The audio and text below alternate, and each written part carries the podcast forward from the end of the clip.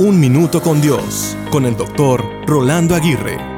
Las estadísticas comprueban que el ponerse el cinturón de seguridad salva vidas si éste se pone de la manera correcta, puede evitar muertes fatales de los pasajeros que van al frente hasta en un 50%. Para aquellos que se sientan en las sillas traseras, el ponerse el cinturón puede llegar a prevenir una lesión fatal hasta en un 73%.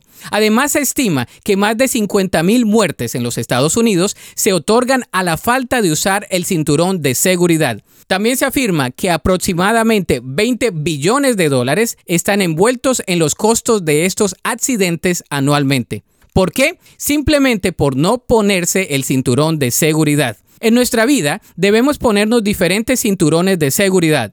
Debemos establecer límites sanos que nos permitan no tener consecuencias desagradables. Uno de los cinturones que debemos ponernos a diario es el cinturón del dominio propio. Debemos ponernos este cinturón de seguridad para controlar nuestras emociones, palabras y acciones. Al igual que las muertes fatales, el no ponernos este cinturón puede llegar a causar tragedias fatales en nuestra vida. Así que ponte el cinturón del dominio propio. Te salvará de perder muchas cosas en la vida.